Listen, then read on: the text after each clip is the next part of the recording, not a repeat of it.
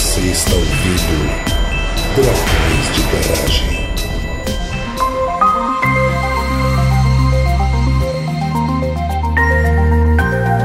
Começando mais uma Pílula da Garagem, sua fonte de informações em pequenas doses. Aqui é a Bárbara de Viena e nesse episódio, como prometido, a gente vai falar de meta-análise. Que seria a meta-análise a análise da análise, Altair? Sim, por isso chama meta, né? Na verdade, meta é um prefixo que quer dizer depois de. Então, meta-análise, na verdade, literalmente quer dizer depois da análise. Mas se a minha análise foi ruim, como fica a minha meta-análise?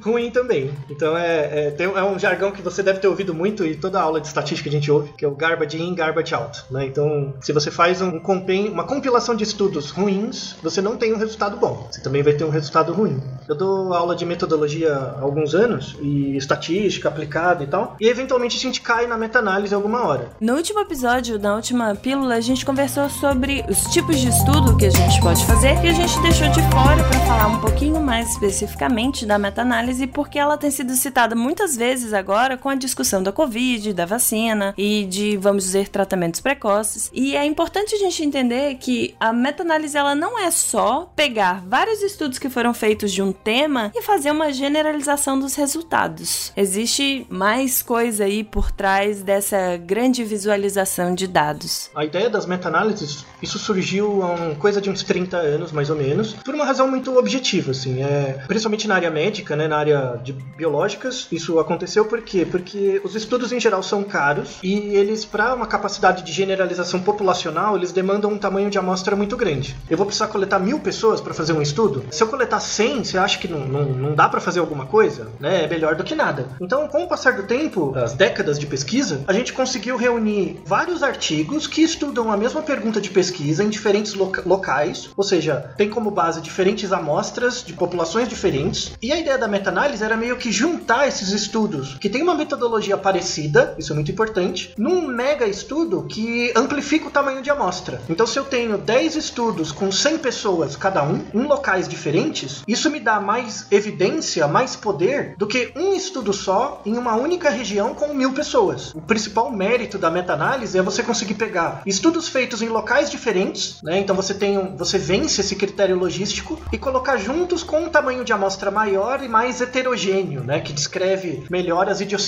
da população. E aí você consegue testar uma hipótese de forma um pouquinho mais generalizadora. E aí tem uma coisa que eu, eu pessoalmente odeio, assim, que em muitas aulas de metodologia eles colocam uma pirâmide onde a meta-análise é o maior grau de evidência. Eu discordo completamente, essa pirâmide aí é, é completamente desinformativa, porque na verdade, assim, a, a meta-análise. O reducionista, né? Ela é reducionista nesse sentido, porque na verdade ela é um agrupamento dos estudos, mas se os estudos todos estiverem ruins, a meta-análise também não chega num resultado conclusivo. Então, se eu tiver 10 estudos, todos meio mal feitos, com N insuficiente, com má delineamento da amostra, com estatística ruim, quando eu agrupo eles num, num estudo, numa amostra hipotética maior, meu resultado continua ruim. Então, assim, não adianta nada você virar um especialista em meta-análise, sendo que você só pega artigos ruins, porque o resto, das o resto dos pesquisadores não consegue criar boas evidências prévias. Já que a gente falou que a pirâmide ela é reducionista, a pirâmide vai ter um link da pirâmide no post e eu acho que a questão aqui é que, para quem não tá vendo, é uma pirâmide que ela vai da base sendo o relato de um caso, como a gente conversou no outro episódio, aí vai subindo para estudo de caso, estudo randomizado e, e o topo seria a meta-análise dizendo que quanto mais para cima, mais próximo da meta-análise, mais forte a evidência e menor o erro é, da pesquisa. E quanto mais na base, maior o erro e mais fraca a evidência. O que a pirâmide não tem aqui neste desenho é em que ela está baseada, o terreno, que é a metodologia, que são quais são os delineamentos experimentais que você vai fazer da pesquisa. E aí você pode fazer uma bela pirâmide com um topo de meta-análise e com uma base horrorosa e ela vai ruir. Olha que grande analogia. Exatamente, é uma, é uma pirâmide com um alicerce muito ruim, né? Se você não desenvolve bem os pesquisadores para fazer bons ensaios clínicos, bons estudos de caso e boas pesquisas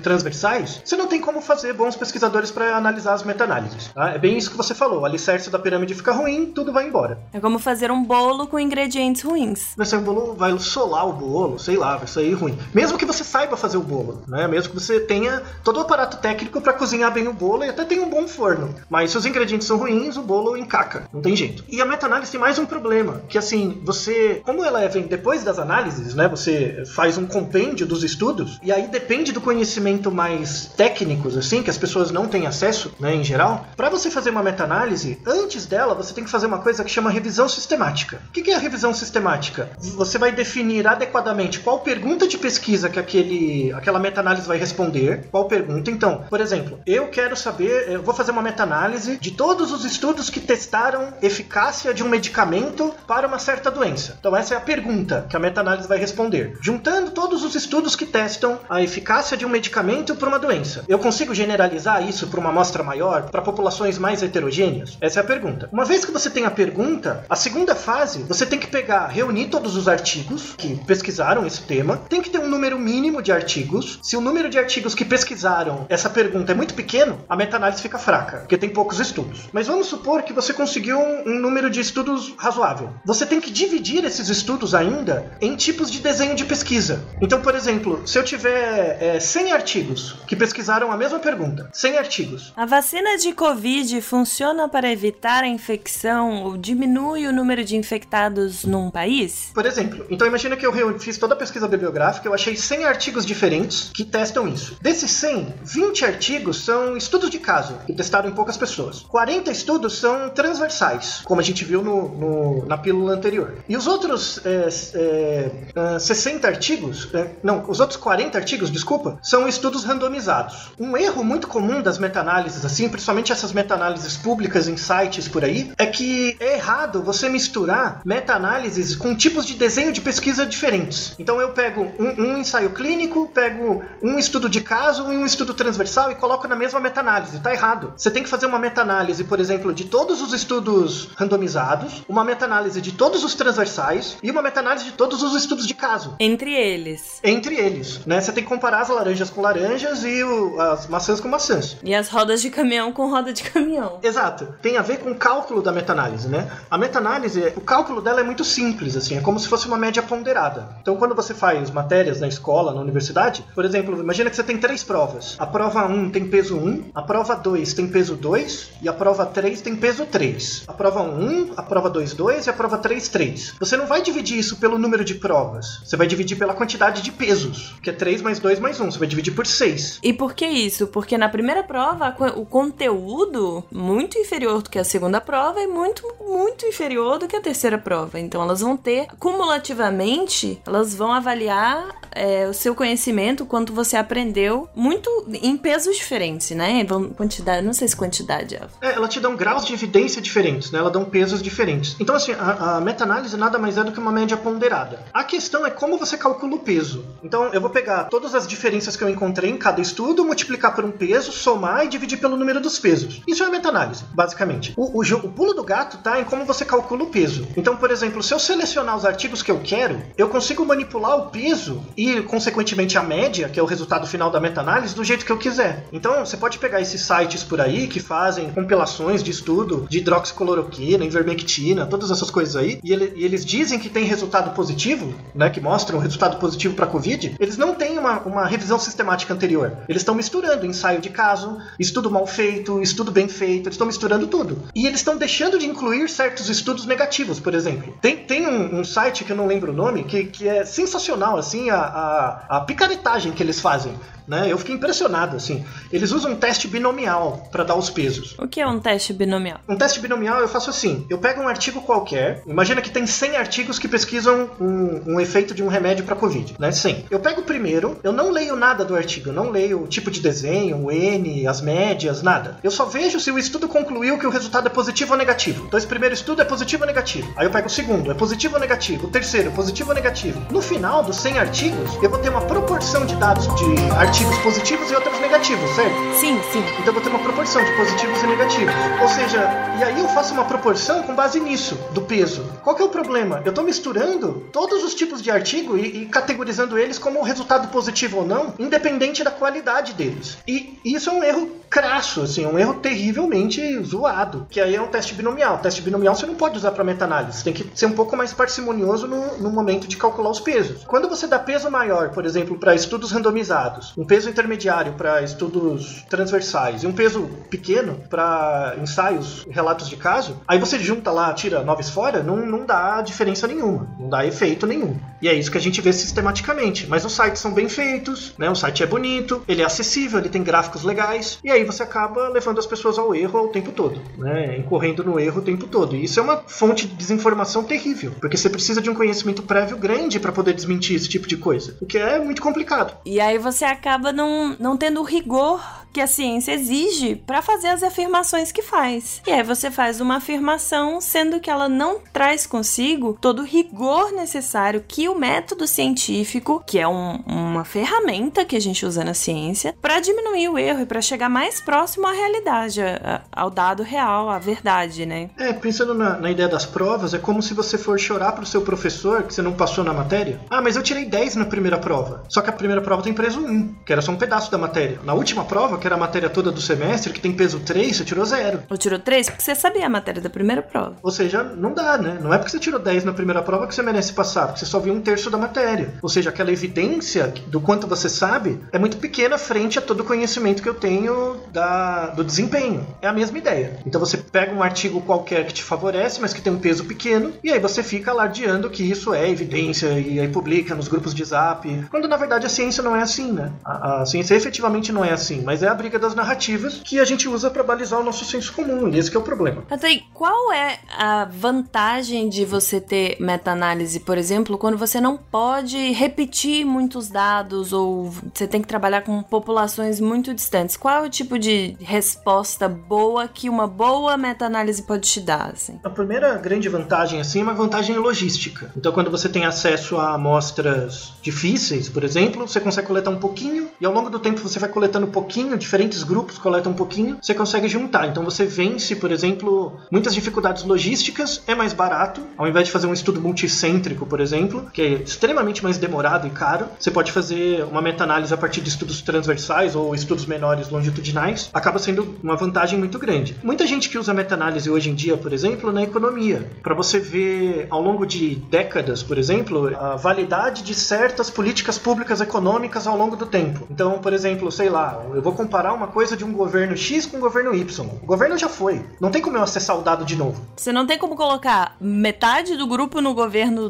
de Lula, metade no do Temer. É, não tem como fazer isso, né? Então você sempre necessariamente tem dados no passado. E aí, para você ponderar os pesos, uma meta-análise hoje em dia na economia é muito usado nessa área, né? Tem coisas que não voltam. Então você tem como colocar elas e aumentar o seu conhecimento prévio sobre um fenômeno. Aí é uma discussão bem científica, assim, porque os pesquisadores parece que eles começam todas as pesquisas do zero, né? Então vou começar um estudo novo, você se baseia na hipótese nula, né? De que ah, os grupos não têm diferença. Mas na verdade você tem um conhecimento anterior que você podia incorporar, né? Ah, você fez uma revisão bibliográfica. Então assim, é, inclusive isso é chamado paradigma bayesiano, né? O paradigma bayesiano ele incorpora como uma hipótese nula antes de começar a sua pesquisa, ao invés de dizer que não tem diferença, você incorpora que a diferença é os resultados das pesquisas anteriores. Você incorpora isso como a sua hipótese basal. Então, ah, antes da minha pesquisa, a diferença entre o grupo que toma o remédio e o grupo que não toma é 20% num certo sintoma. Então, o grupo que toma um remédio tem 20% menos sintomas do que o outro grupo. Só que isso eu não encontrei na minha pesquisa, encontrei nas pesquisas anteriores. Aí agora eu vou fazer o meu estudo. Será que no meu estudo eu vou corroborar isso? Vou encontrar também 20%? Ou eu vou encontrar uma diferença menor ou maior? E aí ao longo de cada estudo você vai atualizando esse conhecimento prévio que você tem dos achados. Né? Isso é um método chamado método Bayesiano. Tem sido cada vez mais usado em áreas em que você tem muitos estudos já.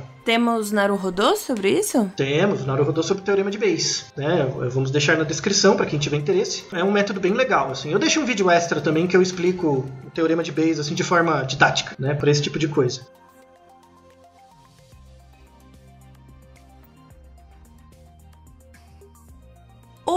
Pergunta sobre a meta-análise é: já, já conversamos sobre os problemas. Eu perguntei das vantagens, mas já conversamos sobre os problemas. Os problemas é basicamente criar respostas que não existem, né? E fazer afirmações que não existem. Mas existe como identificar de forma geral, sem precisar ser um especialista na área, que uma meta-análise foi mal feita? É difícil, tá? Mas tem algumas dicas. Uma dica, por exemplo, seria você olhar a lista de artigos que. Porque a meta-análise é sempre baseada num compêndio de artigos. Você olha na lista de artigos e vê quantos artigos você tem que já foram publicados e quantos estão em é, pré-preview, ainda não foram avaliados por pares. Muitos desses sites negacionistas eles incluem artigos que não foram publicados efetivamente, ainda estão na revisão por pares. E que não vão passar nessa fase, por exemplo. Provavelmente não. E aí os, o, o, esses sites incluem, né? E não, não faz sentido na meta-análise incluir isso, porque você tem, você tem que partir do mesmo lugar. O lugar é o artigo já foi aceito em algum lugar, passou por revisão e tudo mais. Essa é uma dica. Outra dica é você olhar, se você conhecer um pouquinho melhor, você vê nos artigos dentro da meta-análise se eles estão misturando artigos transversais, artigos randomizados e artigos com estudo de caso na mesma meta-análise, no mesmo gráfico. Isso também é um outro erro. Você não pode, tá? Ou, e, e, uma outra dica também é você ver o número total de artigos. Você imagina, tem 20 artigos que pesquisam a mesma pergunta. Aí você olha, você vai separar, assim, olhando quais são,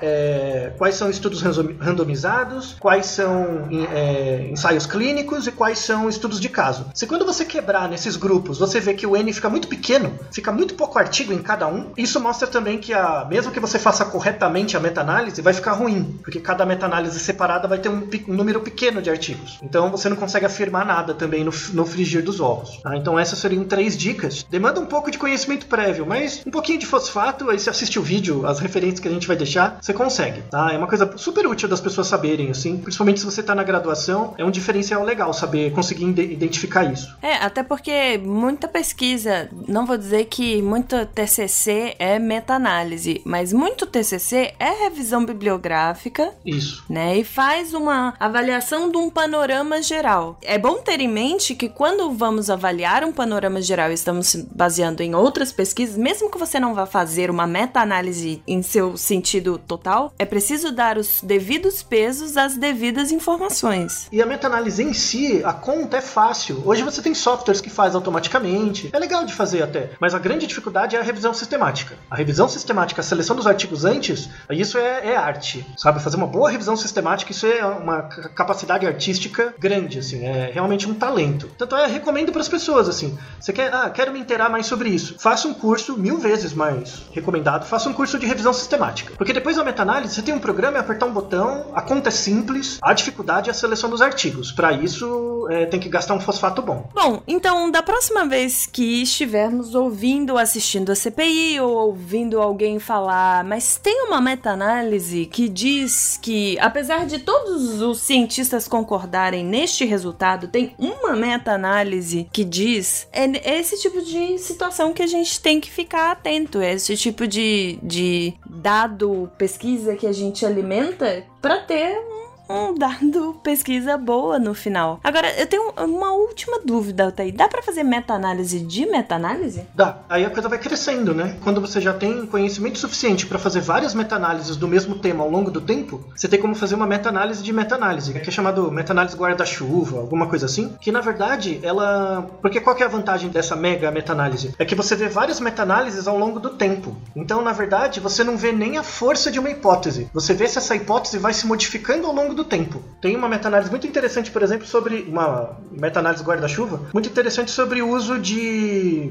é, antidepressivo. Porque a gente já tem várias meta-análises sobre o uso de antidepressivo, e é muito legal esse estudo porque ele mostra as prevalências de uso de antidepressivo ao longo do tempo, o quão eficaz os remédios foram ao longo do tempo, correlacionando com diferentes políticas públicas. Populações diferentes, eventos, né? É, então essas mega meta-análises, na verdade, elas, elas têm um propósito, antes de tudo, temporal, né? Verificar a variação de um certo evento nas populações. São, são estudos muito interessantes, mas de novo vai depender da qualidade dos, dos tijolinhos. Né? Sem os tijolinhos, a casa não fica em pé. Na última pílula que a gente discutiu os tipos de estudo, eu fiz uma analogia de que alguns estudos eles são como uma foto de um momento. Eles registram o que está acontecendo naquela situação, naquele momento específico, e não dá para fazer extrapolações daquilo que está registrado ali. A meta-análise não é um vídeo, uhum. ela é um stop motion, em que ela coloca lado a lado todas essas fotos e aí você talvez consiga ver meio 3D, talvez, talvez você consiga ver sequencial e fazer um stop motion sequencial. E é dessa forma que a gente consegue observar mais do que está acontecendo ao nosso redor. O importante é ficar de olho nos filtros e nas edições que as pessoas usam para tentar enganar e direcionar os resultados para aquilo que elas querem que os resultados sejam. E aqui para finalizar a nossa pílula de hoje, eu queria deixar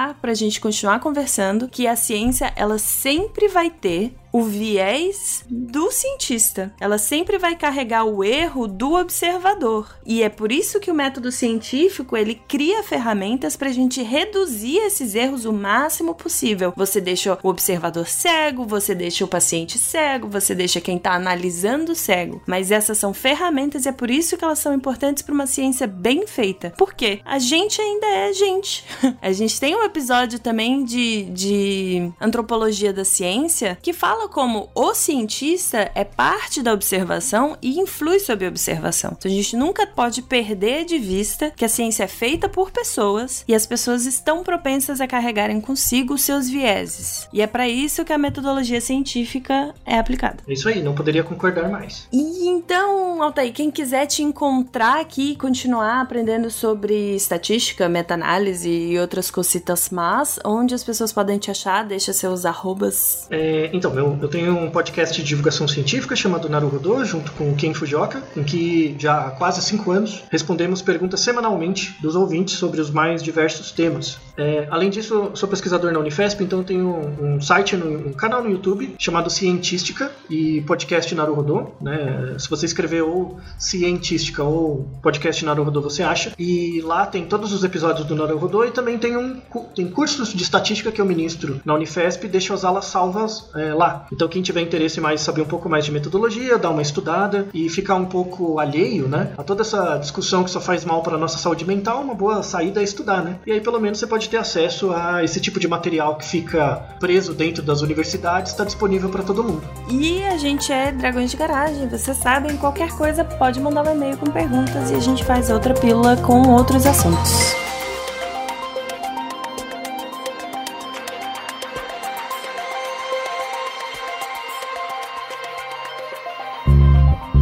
thank you. Mais uma Pílula da Garagem, um episódio mais curtinho em que procuramos veicular e discutir algumas informações importantes para os tempos de isolamento social por conta do novo coronavírus. O Dragões de Garagem é um podcast de divulgação científica, com outras iniciativas como notícias de garagem no YouTube, as cientirinhas e o trabalho de mesa. Se você gosta do nosso trabalho, considere apoiar pelo Catarse ou pelo Patreon. Os links vão estar no post. Você também ajuda muito divulgando esse podcast para outras pessoas. Caso tenha alguma dúvida ou sugestão, mande um e-mail com o título pílulas para contato dragõesdegaragem.com. Muito obrigado e até a próxima.